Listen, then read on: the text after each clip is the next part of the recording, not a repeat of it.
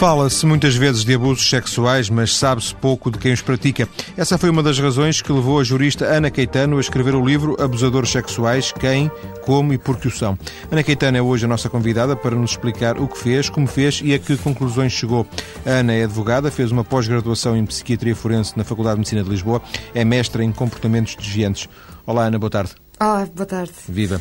Por este breve currículo, Ana, percebe-se que há um interesse, parece-me estruturado, na área destes chamados comportamentos desviantes. É assim?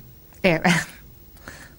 Isto resulta da, da, do, da licenciatura em, em, Direito? Já é uma coisa anterior? É, é, posterior? Como é que aparece este interesse? Este interesse aparece quando comecei a fazer o mestrado e verifiquei que havia pouca matéria relativamente aos abusadores sexuais havia bastante matéria relativamente às vítimas e não aos abusadores. Daí eu e o meu orientador, o professor Dr. Mário Simões, resolvemos fazer eh, uma tese eh, virada para este, para este tema. Tentar perceber quem, como e por que o são. Eu disse que havia pouco, pouca informação disponível, imagino pouca bibliografia. Eh, em português ou genericamente incluindo outros países, portanto? Não, em Portugal encontrei muito pouca coisa. Comprei a maior parte da minha bibliografia em Nova York e em algumas instituições em Portugal encontrei, mas muito pouca coisa. Em Portugal fala-se muito pouco sobre os abusadores sexuais e a maneira como é que se fazem tratamentos, é muito pouca coisa. Acho que ainda há muita coisa a estudar e muita coisa a investigar ainda. A investigação está muito está, está a nível inicial ainda. Este, este seu interesse não resulta, portanto, deduz da sua própria, eh, própria experiência enquanto advogada? Não, não resulta. Mas a Ana, enquanto advogada, não lida com esta, esta realidade, não lidava com esta realidade? Lidei um bocadinho mas não. lidei num processo apenas. Sim, pronto, mas não, é, não, foi, não era uma coisa. Eh, os advogados, penso que é correto dizer, obviamente que eu não domino esta matéria, mas é correto dizer que os advogados, na maior parte dos casos, têm algum tipo de especialidade. A Ana tem alguma, alguma especialidade que, em termos do, do escritório onde trabalha, eh, executa e que é diferente desta? Não, não. Portanto, a Ana é uma, uma, advogada que faz, faz crimes, faz outro tipo de, de, de, de, direito, é isso? Geralmente os advogados fazem um bocadinho de tudo, não estão restritos a nenhum tipo de. vá lá, de. de, direitos. Há uns mais agora mais para o direito administrativo, uns mais para o direito criminal, outros mais para, eh, por exemplo, negócios. Sim, eu fiz uma pós-graduação uh, em Direito da Medicina, mas em Portugal ainda é uma coisa muito. que está muito Sim, separada essa... ainda. Essa questão do direito da medicina que remete-nos, por exemplo, para a questão da bioética, por exemplo? Também, também. Este uh, livro uh, é, resulta da, da, tese de mestrado e depois da, da, da passagem a livro. Um, a intenção, Ana, surge, já nos explicou, da falta de, de, de informação. Algum, alguma motivação especial para, para fazer, para fazer o, a tese, para passar a livro?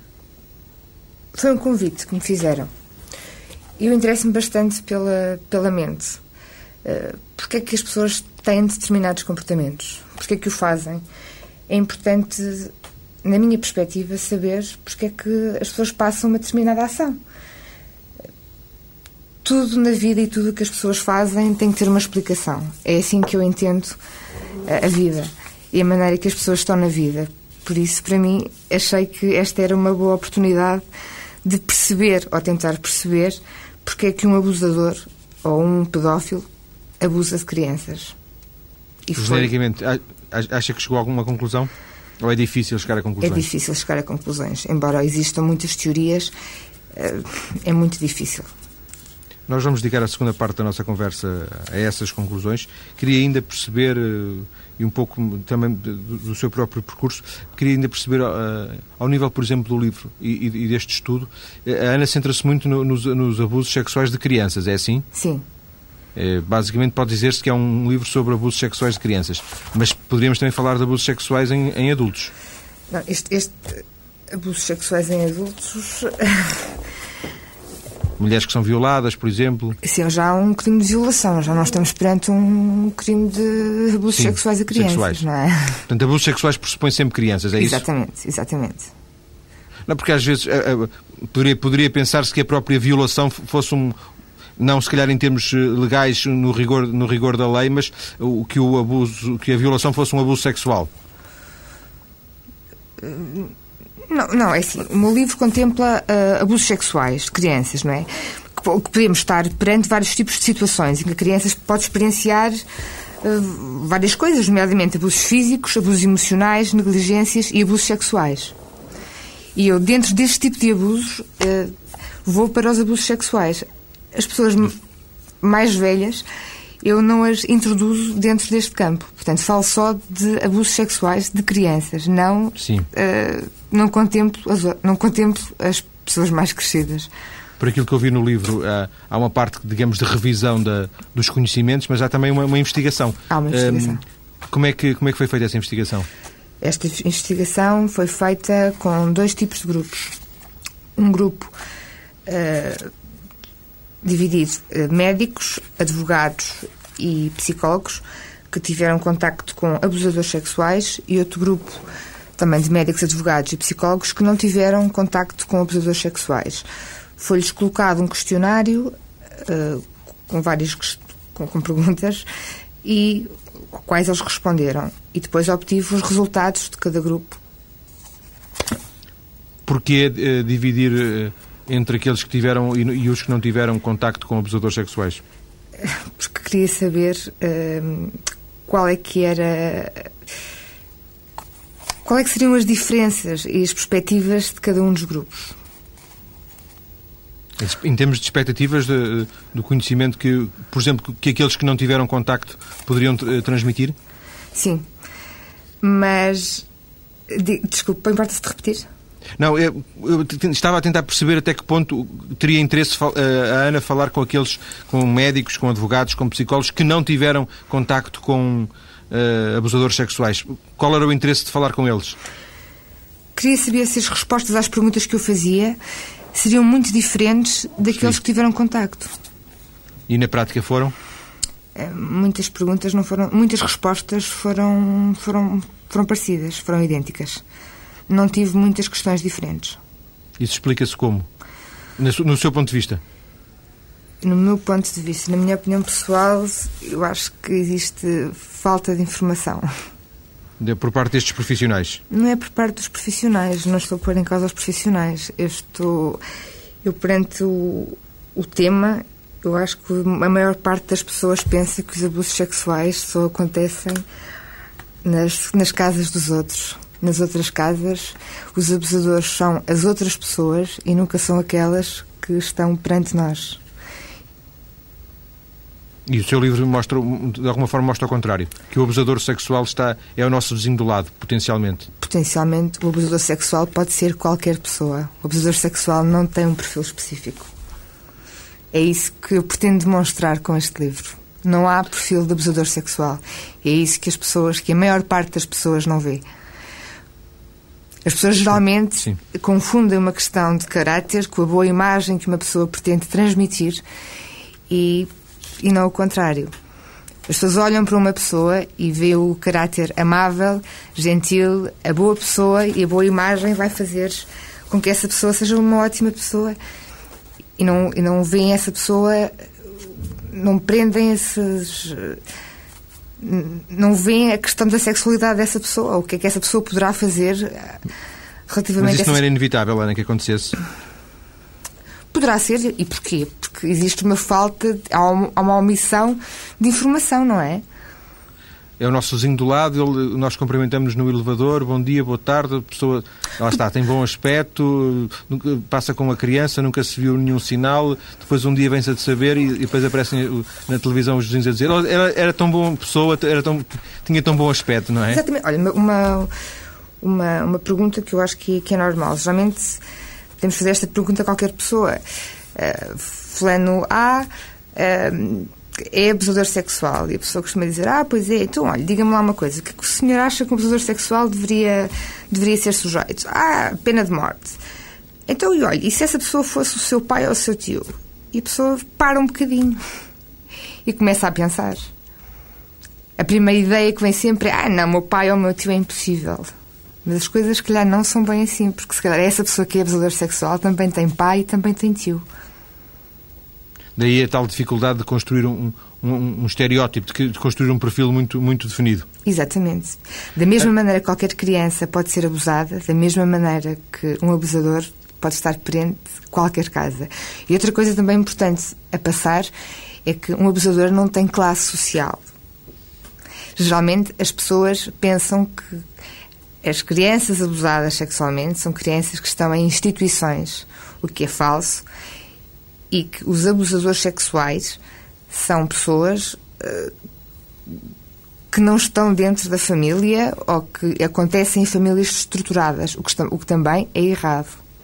É estas falsas informações que as pessoas têm que parar de pensar. Os... A Ana diz que é errado, mas é errado?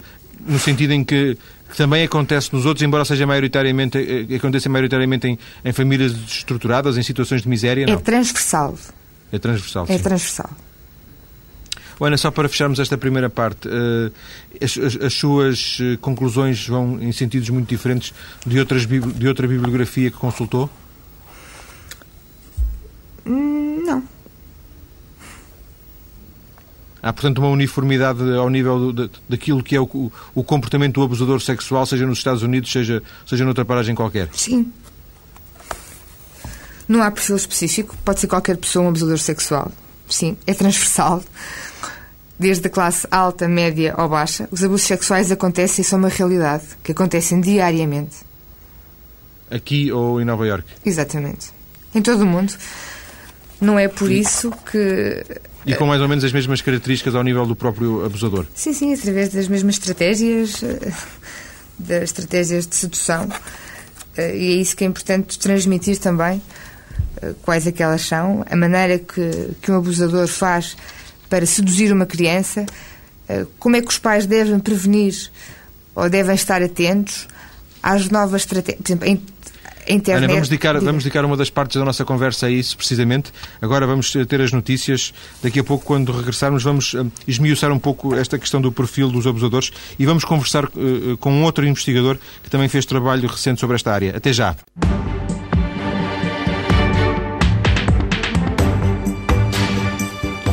Estamos hoje a conhecer melhor, ou a tentar conhecer melhor, o perfil dos abusadores sexuais. Já vimos na primeira parte que isso não é fácil.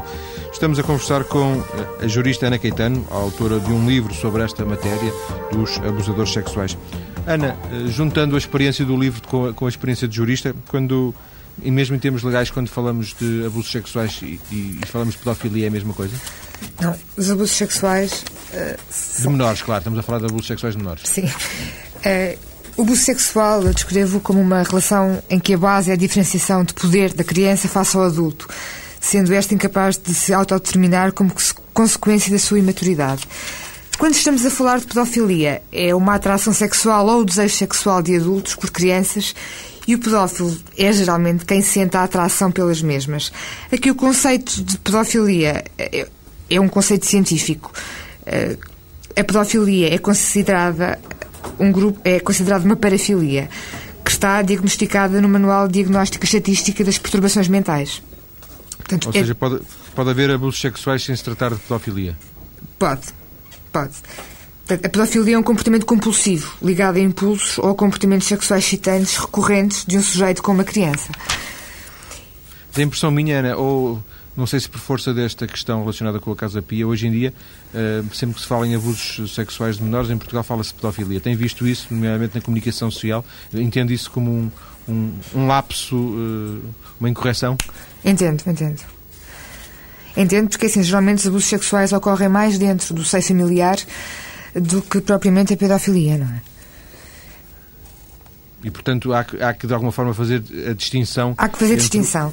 Porque, uh, portanto, para a Associação Americana de Psiquiatria, são três os critérios de diagnóstico da pedofilia. Uh, nomeadamente, são fantasias sexuais, impulsos ou comportamentos sexuais intensos e recorrentes, por um mínimo, geralmente, de seis meses, em que a criança faz parte de uma atividade sexual.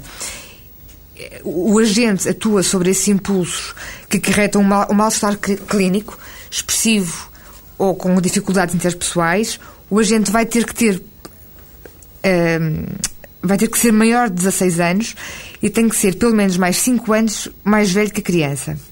Ou seja, a pedofilia é uma parafilia e os pedófilos são indivíduos que possuem fantasias, impulsos ou comportamentos sexuais excitantes e recorrentes, Sim. não é? E geralmente isso não ocorre no abuso sexual. O abusador sexual. É mais uma coisa mais primária, mais. mais é, eh, vá lá, é um... Menos pensada, menos. Uh... Se assim o possamos dizer, é hum, apetece, um abusador sexual apetece-lhe ter, um, ter uma relação sexual e falo com uma criança, não é? Enquanto que, sei lá, que o, o pedófilo já faz parte de, de, de, um conjunto de características. Sim, é uma coisa mais alicerçada, mais estruturada. Exatamente. Mais enraizada na sua própria mente, no, no seu pensamento. Sim, sim. Porque estamos perante uma parafilia. Sim, já percebi, já percebi. Ana, eh, vamos voltar à questão do perfil e da dificuldade de estabelecer um perfil. Eh, tanto quanto eu percebi das linhas que nos deixou na, na primeira parte da, da, conversa, a única coisa que se pode dizer em relação aos abusadores sexuais, eh, para não cometer nenhum erro, é que genericamente são homens. Não. É assim, tanto há homens como há mulheres não podemos dizer, um, os homens não são, não são propriamente os principais culpados de abusos sexuais. As mulheres também abusam sexualmente, embora os estereótipos criados de, de as mulheres serem, serem consideradas as boas donas de casa, a boa mãe, isso dificultou ao longo dos anos que as mulheres pudessem cometer abusos sexuais de crianças. Mas as mulheres, sim, abusam sexualmente de crianças. Que, que, que, cometessem esses abusos ou que se soubesse que. Que soubesse que... que elas praticavam esse tipo de abusos. Mas as mulheres praticam abusos sexuais. Ainda assim, tanto quanto é, é dado perceber em quantidade menor do que acontecerá com homens. Sim, sim, sim. Outra, outra coisa, Ana, eh, é correto pensar que, apesar de, eu estar sempre a insistir nesta ideia, porque esta é uma ideia central no seu livro, que não é fácil, nem se calhar é possível estabelecer um, perfil correto uh, deste abusador sexual. Uh, o abusador sexual é um jovem, não? Tende, tende a ser, ser alguém com mais. Pode ser? Pode ser jovem. O abusador sexual não tem uma idade específica. Pode ser jovem, pode ser menos jovem. Pode começar na infância, pode começar na adolescência, pode. Não há idade também. Não há idade, não há classe social, não há sexo. Sentiu-se perdida quando, quando chegou a esta conclusão ou já estava à espera? Não, senti-me perdida. Porque separei-me com realidades que não estava à espera. Está, uh, uh, estava, uh, esta, esta indefinição de alguma forma foi inquietante, é isso? Foi bastante, bastante, foi bastante porque também fiz algumas entrevistas que, que não, não estão aqui porque foi na minha tese de mestrado que as fiz e que também me chocaram, chocaram bastante. Este mundo é, é um mundo. E as pessoas que foram alvo de abusos, ou as pessoas também que abusaram, ou, ou que, foram, ou que são pedófilas, eh, também é, é, dá um bocadinho de sofrimento. Ana, vamos aproveitar para juntar à nossa conversa o psicólogo Armando Coutinho Pereira, ele que divulgou no ano passado um estudo realizado entre agressores sexuais condenados em tribunal e a cumprir pena. Boa tarde, Armando Coutinho Pereira. Está sim, muito, muito boa tarde. Viva. É, é, é com gosto que estou a ouvir a, a vossa conversa. Armando, esta é uma área que obviamente que lhe interessa. O, o Armando fez, fez esse estudo com base no universo prisional, verdade? Certo, com indivíduos, portanto, condenados por crimes de, de, natureza sexual. No caso 116, portanto, procedia 116 entrevistas com agressores, um, com agressores sexuais. Foi difícil eh, depois, eh, quando, quando, quando chegou a altura de tratar os dados, eh, definir um perfil? Sim, eu penso que é um pouco perigoso e concordo em absoluto traçar um, um perfil. Um perfil uh, obriga-nos a, a rotular e há uma panóplia muito grande de, de agressores sexuais com, com, motivações muito diferentes. É, eu diria que num primeiro momento é, é desde logo muito importante perceber uh, quais são as características psicológicas do agressor, uh, o seu desenvolvimento, uh, o seu envolvimento geral no crime, a própria natureza da agressão sexual que, que difere bastante de um agressor sexual de adultos de um agressor sexual de menores porque uh, eles têm características diferentes, esses agressores, é isso? Eles revelam ter uh, algumas características uh, necessariamente diferentes. Eu encontrei algumas que podem parecer simplistas, mas que pode, pode desde logo traçar um, um caráter diferenciador. Por exemplo, eu verifiquei que entre aqueles que estão presos, estou apenas e só a referir aos que estão condenados, um, eles, regra geral, os agressores sexuais de nós têm maior idade. Portanto, a média de idades uh, deles anda, anda, na casa dos 43 anos, enquanto que os agressores sexuais uh, de adultos, a média de idades anda na casa dos 33 anos. Estes últimos são, regra geral, mais impulsivos, mais intrusivos, diria mesmo mais agressivos. Os menores, os que agridem menores, são, regra geral, indivíduos eh, mais velhos que usam as suas estratégias de vida uh, para abordar eh, os menores com maior polimento, fazendo-se passar por, por próximos, uh, usando estratégias de sedução, muitas vezes apresentando a agressão como uma brincadeira. Uh, e, e dessa forma conseguem, durante muito e muito tempo, ter acesso ao menor que regra geral eh, não tem sobre ele um grande critério de supervisão, é algo negligenciado. eh, em certa medida. Os pais não, não, não têm em conta que essa pessoa possa ser um agressor sexual e, portanto, deixam, deixam que essa criança conviva com, a, com essa pessoa durante muito tempo, é isso? Regra geral, o que eu verifiquei é que uh, os, os agressores são, são pessoas relacionalmente próximas uh, tidos como cuidadores, amigos, vizinhos, familiares, uh, diretos ou indiretos,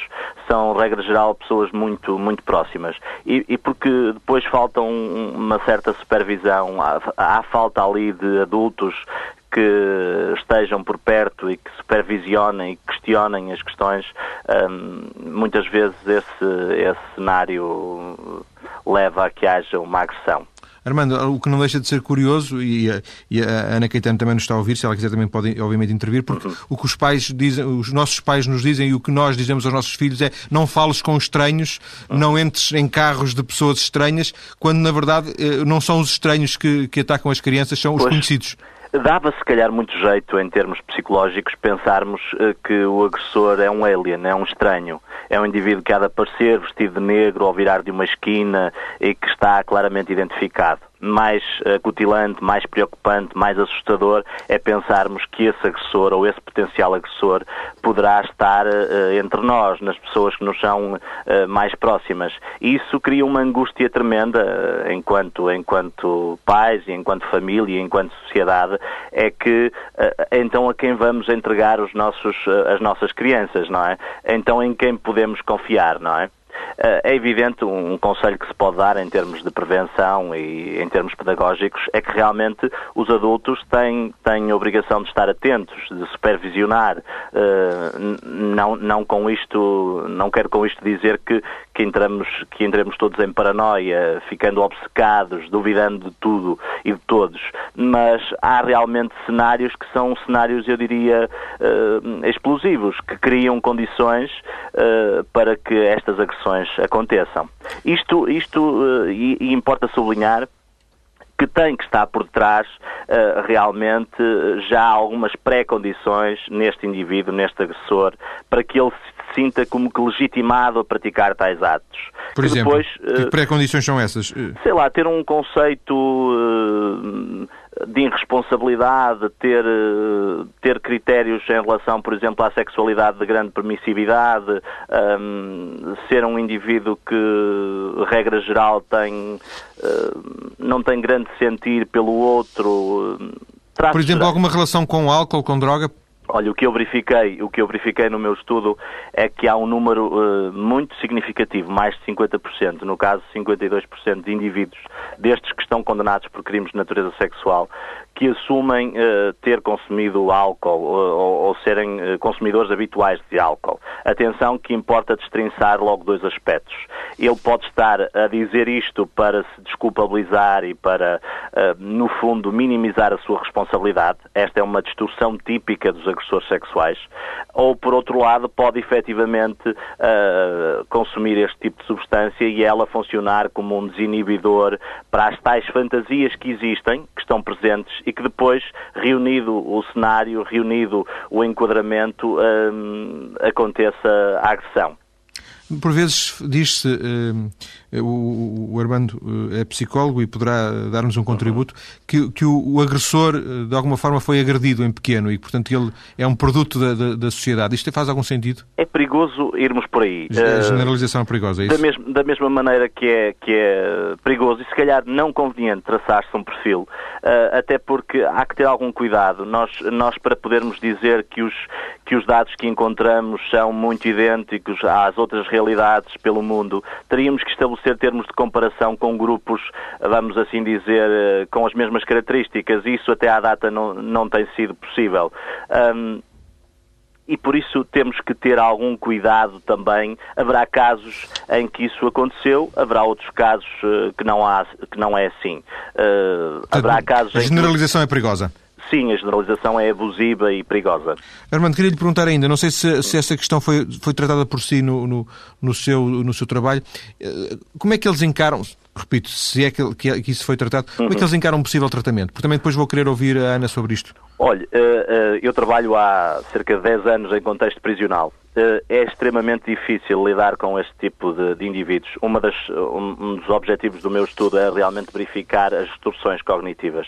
Uh, um número muito significativo, a grande parte destes uh, reclusos condenados por este tipo de crimes, 96% no caso, negaram ou minimizaram o seu comportamento. Portanto, é esmagador isso é esmagador. Estamos numa fase, numa pré-fase, em que eles nem sequer assumem que cometeram tais práticas. Mesmo condenados?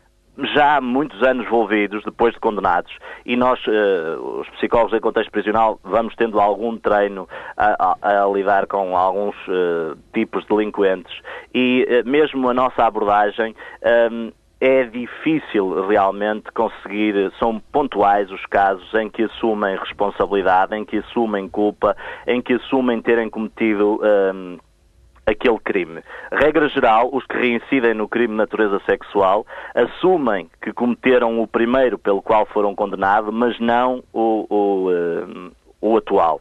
Uh, não sabemos dizer se isto se trata de uma mera estratégia de mentira deliberada ou se estamos na presença de distorções uh, cognitivas uh, que se perpetuam ao longo da vida e que se verificam nos mais diferentes contextos de vida. E, portanto, quem nega também não, não, não, não estará disponível para fazer um tratamento dos... Eu julgo que, eh, desde logo, teriam que se agrupar diferentes, eh, diferentes áreas de intervenção, com diferentes tipos de agressores, e, e, aqueles que, de alguma forma, admitem ter um problema, admitem ter um comportamento uh, sexualmente agressivo, estariam, uh, seriam, no, no, meu critério, de melhor prognóstico. Uh, seria errado, no, na, na minha ótica, misturar os agressores todos, porque eles têm uh, modus operandi e modos vivendi muito diferentes. Eh, por curiosidade, vai atualizar este, este, seu trabalho, que eu imagino que em Portugal tenha sido pioneiro? Sim, sempre que, que possível vou reunindo uh, dados e vou, uh, vou de alguma forma verificando que a minha amostra vai, vai colhendo outros agressores uh, que regra geral, que regra geral enquadram naquele, naquele, naquele conjunto de critérios que, que verifiquei uh, inicialmente. Uh, julgo que hoje já se reflete um pouco, uh, e isto tem sido muito importante, e todos os trabalhos que têm vindo a lume, hoje já de algum modo passou a fazer parte uh, alguns critérios que, que, ainda há pouco ouvia com atenção. E, e é muito importante destrinçar, por exemplo, um agressor sexual de menores de um pedófilo. Às vezes cometem-se imprecisões Sim. brutais. Uh, um pedófilo tem que ter uma exclusividade por uma predileção apenas e só por, uh, por menores. Eh, pode acontecer e há com certeza muitos agressores sexuais de menores que também são pedófilos. E outros que são e outros que não são, Seria não é? mais correto dizer-se até agressão sexual de menores. Oh, Armando Continho, só para fecharmos mesmo, esta é mesmo uma curiosidade minha, sendo um, psicólogo de, na esfera prisional, obviamente que já está, e com, e com 10 anos de experiência, uhum. já está habituado a, a, a, a, coisas pesadas, a questões pesadas, mas uhum. um, falar com estes abusadores sexuais eh, é porventura, mai, é porventura diferente, especial? É brutal, é brutal. É brutal e acho que não, não, não ficamos indiferentes. Qualquer investigador, qualquer técnico uh, não fica indiferente perante, perante uh, este perfil deste, deste homem, não é? e, e uh, o macabro que não há de ter sido para as vítimas. É por isso há de reparar que eu utilizo sempre a expressão agressor e não abusador, porque eu acho que as palavras também têm uma força e uma simbologia. E, e, a violação é com certeza uma das mais macabras formas de agressão em todo o mundo. Agradeço a Armando Pereira Coutinho, psicólogo, eh, que partilhou connosco eh, ideias de um estudo divulgado o ano passado, aqui neste contexto que reavivamos, porque estamos a falar precisamente de abusadores sexuais. Volto à conversa para fecharmos esta segunda parte com a nossa convidada Ana Caetano. Ana, quer pontuar algumas das notas deixadas aqui pelo Armando, Pereira, Armando Coutinho Pereira?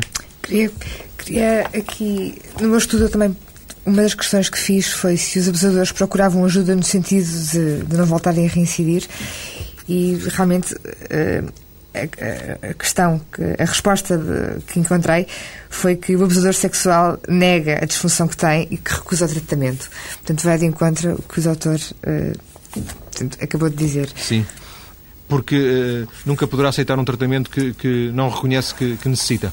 Sim, na minha opinião, eu acho que se os abusadores sexuais negam uh, que são abusadores, porque faz parte da, da, própria condição deles, vão sempre negar o tratamento. Porquê? Porque não vão dizer que, que praticaram um ato sexual. Sim. Que não... Daí falar-se muitas vezes em uh, tratamentos compulsivos, as castrações, por exemplo. Sim. Seria uma única alternativa a, esta uh, impossibilidade, não é? Não, não é, não é a única alternativa a esta impossibilidade da castração não, química. Não, não, não estou a falar, não estou a falar de, em concreto, de, de, por exemplo, da castração, não é isso. Estou a dizer que a única forma de, de impor um tratamento a quem não o reconhece, a quem não o deseja, seria precisamente impô-lo por, por condenação, por exemplo. Olha, na minha opinião, eh, a castração, a castração química representa atualmente uma das medidas preventivas no combate à reincidência dos comportamentos de abuso sexual na minha opinião, para mim, eh, não seria a castração química, química que iria fazer eventualmente alguma, alguma, alguma coisa. Eu acho que uh, deviam ser uh, efetuadas, deviam ser dadas outras medidas, nomeadamente cada crime sexual uh, deveria ser dado um acompanhamento ao abusador ou ao pedófilo dentro de um do instituto prisional e não Vamos não, não, conclua, conclua. Eu ia dizer que vamos, vamos desenvolver estas ideias, eh, vamos começar por aí a terceira parte, Ana, porque entretanto temos as notícias, peço-lhe desculpa. Vamos eh, recomeçar precisamente aqui neste, neste ponto, eh, para que a Ana Caetano possa desenvolver as suas ideias já a seguir. Até já.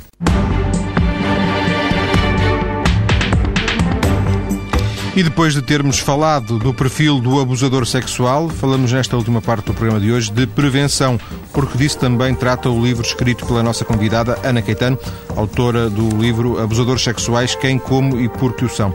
Ana, quando há pouco a interrompi porque estava a chegar às notícias, estávamos a falar de por exemplo, de tratamentos de castração química. A Ana estava a dizer que lhe parece que não é, não, não é por regra, um, uma boa solução. Quer voltar à ideia, por favor? Quero. Uh, eu acho que as medidas punitivas que são dadas aos abusadores são tendencialmente ineficazes.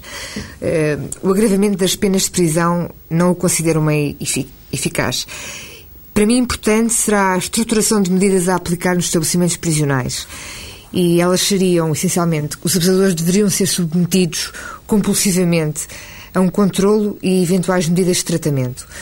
Eh, cada indivíduo que fosse condenado ao cumprimento da pena de prisão por um crime desta natureza deveria ter de imediato um acompanhamento psiquiátrico e psicológico. Para mim, isso seria crucial. Durante toda a execução da sentença, o arguído devia, ter, devia ser sujeito a uma avaliação de risco para calcular o grau de perigosidade, bem como o de reincidência. Eh, esta, esta avaliação deveria ser o elemento essencial para determinar a data da libertação. Os estabelecimentos prisionais não vão alterar nem alteram o comportamento dos abusadores por si só. Isto porquê? Porque os abusadores podem ficar com liberdade de movimento condicionada, mas certamente não vão ficar com liberdade de pensamento. Ou seja, eles vão continuar a fantasiar e a planear. A obsessão com as crianças eh, pode ser mantida através da masturbação enquanto fantasiam com as mesmas. Se não existirem medidas adequadas para os abusadores sexuais, eles vão sair dos estabelecimentos prisionais, estão pervertidos ou mais do que lá entraram. Eh, e sugerir também o acompanhamento constante a partir do momento em que eles saem do Instituto Prisional eh, ou do estabelecimento prisional hospitalar, que isso também seria uma sugestão que eu acho que era importante. Eh, e acho que o Estado ir propiciar uma vida inserida na comunidade, impedindo o acesso a profissões e locais que poderiam facilitar a reincidência, nomeadamente quando pressupõem o contacto com as crianças. Mas aqui Ana não faz a distinção entre Uh, nisto que acabou de dizer, não faz a distinção entre abusadores sexuais e, e, e pedófilos? Não, não faço. Aqui não faço. Portanto, todos? Repare, uh, a lei também não faz. De, alguma forma, todos seriam. Uh, a todos seria necessário dar um, algum tipo de tratamento, porque uh, quando a Ana diz acompanhamento, acompanhamento psicológico, todos precisam, também é, de algum... todos praticaram um crime de natureza sexual. Mas também era, seria, isso seria necessário acompanhar com algum tipo de tratamento, correto? Claro que sim. O tratamento ao nível, sobretudo, psicológico? É assim, eu não ou sou alguma psicoterapia? Pois. o tratamento psiquiátrico ou psicológico, isso aí teria que ser efetuado sim. por alguém dessa área. Mas sim, claro. sim. Porque, claro para mim, eles irem para o estudo prisional e estarem entregues a si próprios. À espera não... só que passe o tempo da, da pena, é isso? Repara, eles refinam-se. Eles são verdadeiros lobos com pele de cordeiro. Eles vão, lá, vão estar lá dentro a refinarem-se cada vez mais, a planear quando, quando saírem, o que é que irão fazer. Porque o pensamento deles está. Uh, eles continuam a pensar nas crianças. Essencialmente os pedófilos. Os abusadores. Sim não fiz o estudo por aí, mas os pedófilos continuam vão continuar a fazer isto. Ana fala no seu livro em novas formas de abuso sexual, eh, nomeadamente a questão relacionada com a internet, não é? Não são novas formas de abuso sexual, são novos meios que poderão uh, propiciar. Sim, o, novos... abuso, no fundo, sim, claro, tem lógica. Eu, fui, eu que, fui eu que transcrevi mal aqui para os meus apontamentos, porque o abuso sexual basicamente é sempre o mesmo, é das, das mesmas formas. Uh, novas formas de chegar ao abuso sexual, por exemplo, porventura. Sim. Novos uh, meios de. Assim, cada vez, é... todos os dias, surgem novas maneiras, não é? Se calhar o que eu escrevi há, há dois anos atrás, hoje em dia já existem novos, no, no, novas formas. Eh, mas que a internet é um dos meios uh, que perigoso e é um dos meios também que eu uh, dei algumas sugestões aos pais para estarem vá lá, para intercederem junto dos filhos e também os acompanharem. Isto porque fui a, fui a diversas páginas da internet, fui a diversas páginas de, do FBI, etc., e vi que existiam uh, páginas para crianças, uh, que as crianças entravam na, nas páginas e clicavam em links, e nesses links apareciam sites pornográficos. Ou seja, os pais muitas das vezes pensavam que as crianças estariam uh, ou poderiam estar num determinado site e não estavam. Para além disso. Porque, porque o próprio site, de alguma forma, está redirecionado para, para sites Exatamente. pornográficos. Exatamente. Para além disso, a internet e, essencialmente, as salas de chat são um veículo uh, que as crianças, muitas vezes. Uh, eu não posso, não posso comparar eh, Portugal com, com, com, com estudos efetuados nos Estados Unidos, que, que foi onde verifiquei este tipo de, de comportamentos, mas nos Estados Unidos verifica-se que muitas crianças fogem de casa e que marcavam encontros com, com estranhos, com desconhecidos. Sim. E cá também já se começa a verificar eh, esse tipo de situações, ou pelo menos na, na Europa.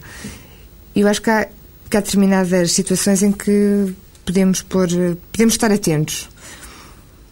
Porque isto representa uma, um novo perfil, entre aspas, uma nova característica dos abusadores sexuais, na medida em que, se antes, eh, nomeadamente quando falámos eh, na situação convencional, ele era, era o vizinho do lado, era a pessoa conhecida, o familiar, agora então sim estamos eh, perante desconhecidos, porventura até de lugares distantes, não é? Sim, pode ser ou pode não ser, pode estar ali bem perto, não é? Porque criando um estádio de amizade pela, pela internet o pesador vai, mais tarde ou mais cedo, criar uma maneira de se encontrar com a criança. E uma delas vai começar por lhe entregar, eh, entregar brinquedos em casa, eh, vai posteriormente oferecer-lhe um telemóvel para que se comecem a comunicar, vai começar a perguntar questões ligadas à segurança, nomeadamente a que horas é que os pais estão em casa, a que horas é que os pais não estão em casa, quantas pessoas têm acesso ao computador. Inúmeras questões desse género. E essa estratégia de sedução, como a Ana lhe chamou, é, é, aí, é aí que os pais devem estar. É a partir daí que os pais devem estar atentos? Sim, pais, Ou devem estar atentos ainda antes disso, disso acontecer? Deve, eu acho que os pais devem estar atentos. Eu já não diria na, na adolescência, mas antes da adolescência e começarem a falar com as crianças. Porque hoje em dia acho que temos que falar, as crianças eh, crescem rapidamente e devem começar a saber o que é que é eh, a sexualidade e as partes do corpo eh, o, mais, o quanto antes. E eu acho que isto são. É, é, é, educar. Acho que educar é prevenir antes que seja um abusador a educar as nossas crianças. Portanto, o primeiro passo seria uma educação sexual no sentido de uma relação de informação entre pais e filhos. Exatamente.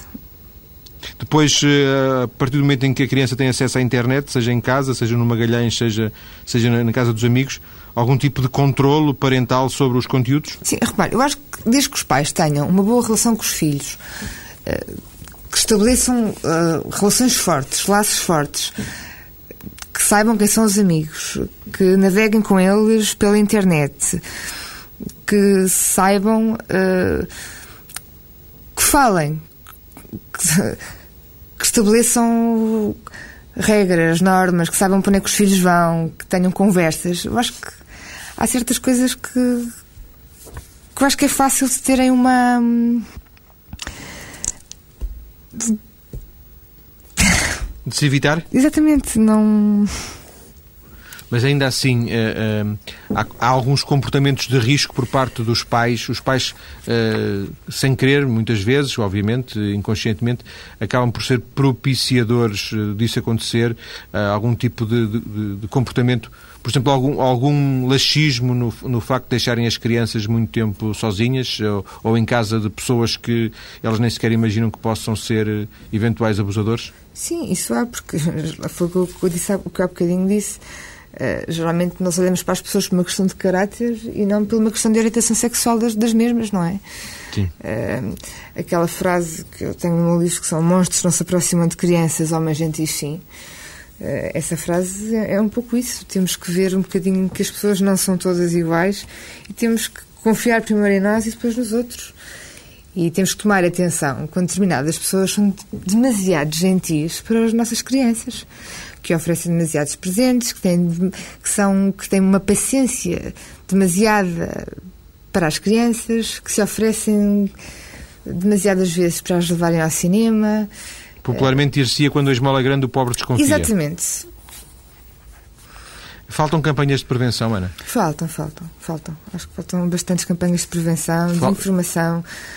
Hum, acho que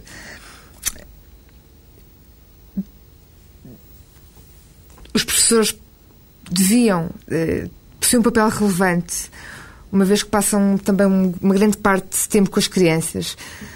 Eh, a participação das crianças nas campanhas publicitárias, eh, como consumidoras de produtos de adultos, eh, leva a que as crianças também a terem comportamentos impróprios para a idade é crucial que os professores possuam informação adequada para compreender o abuso sexual das crianças. Eu acho que falta, falta muita informação. Para a questão dos abusos sexuais genericamente, ou para este, sobretudo para esta nova realidade uh, do ciber, uh, da, da, realidade da internet? Não, eu acho que tem que ser para o abuso sexual. Genericamente? Genericamente. Porque do abuso sexual emerge várias, várias, várias situações que não podem ser explicadas em, em minutos. Ana, até que ponto uh, este, esta questão da Casa Pia, do escândalo da Casa Pia, uh, do seu ponto de vista, isto é tudo muito recente, apesar de já ter algum tempo, mas até que ponto isto mudou ou não mudou alguma coisa uh, na, nesta realidade dos abusos sexuais e da, da, forma como a opinião pública olha para, para os casos? Olha, eu acho que, um, ehm, relativamente a esse aspecto, um, ehm, já que eu fui convidada para uh, para o Dia da Mulher, não é verdade? Sim, vamos ter o Dia da Mulher. Exatamente. exatamente. Uh, então eu vou fazer aqui um, um elogio a uma, uma grande senhora, a doutora Catalina Pestana, uh, que. Posso? Um grande beijinho sim, para ela, sim, se ela estiver a ouvir. Um, derivado ah, ao processo Casa Pia, houve uma. que ainda não falamos nisso, eu gostava de falar.